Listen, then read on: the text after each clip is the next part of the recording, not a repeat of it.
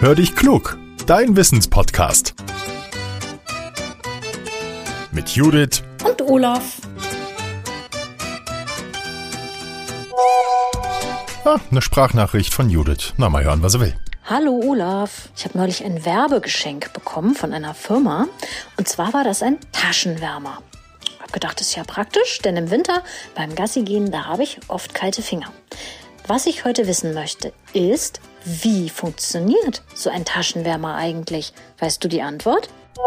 Hallo Judith, ja, sowas hatte ich auch schon mal einen Taschenwärmer. Ich weiß aber gar nicht, wo der hin ist. Hilfreich wär's. Ich krieg auch immer so schnell kalte Finger. Muss ich mal suchen. Bei dem Taschenwärmer handelt es sich um ein kleines Säckchen aus Plastik. Da drin sind eine Flüssigkeit und ein Metallplättchen. Wird dieses Metallplättchen geknickt, dann wird der Taschenwärmer urplötzlich warm und die Flüssigkeit im Säckchen wird fest. Wer dann seine Hände in die Tasche steckt, der kann sich aufwärmen. Es ist kuschelig warm. Fachleute wissen, wie das funktioniert. Sie sagen, der Taschenwärmer bringt uns Wärme, obwohl wir weder mit Feuer noch mit einer Batterie arbeiten. Das klappt mit einem ganz besonderen Stoff, der da heißt Natriumacetat. Das ist das Salz von Essig.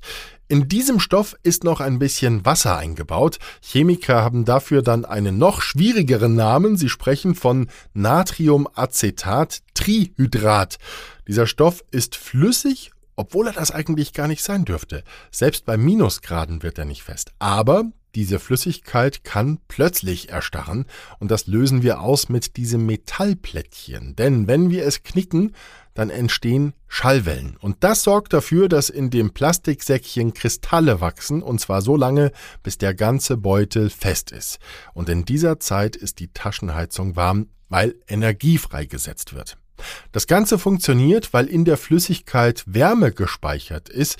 Das ist so viel, wie gebraucht wurde, um den Stoff flüssig zu machen. Und wenn die gespeicherte Wärme aufgebraucht ist, wird der Taschenwärmer wieder kalt. Nach ein bis zwei Stunden ist das der Fall.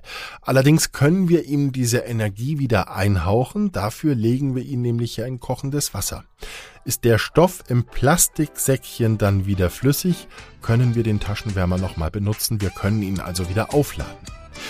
Liebe Hörerinnen und Hörer, habt ihr auch so eine spannende Wissensfrage für uns? Dann nehmt sie auf als Sprachmemo und schickt sie uns. Die Nachricht geht an hallo at podcast-factory.de. Teilt unseren Podcast gerne, auch wenn er euch gefällt. Das hilft uns, werden wir noch ein bisschen bekannter. Jetzt sage ich Tschüss und bis zum nächsten Mal. Euer Olaf.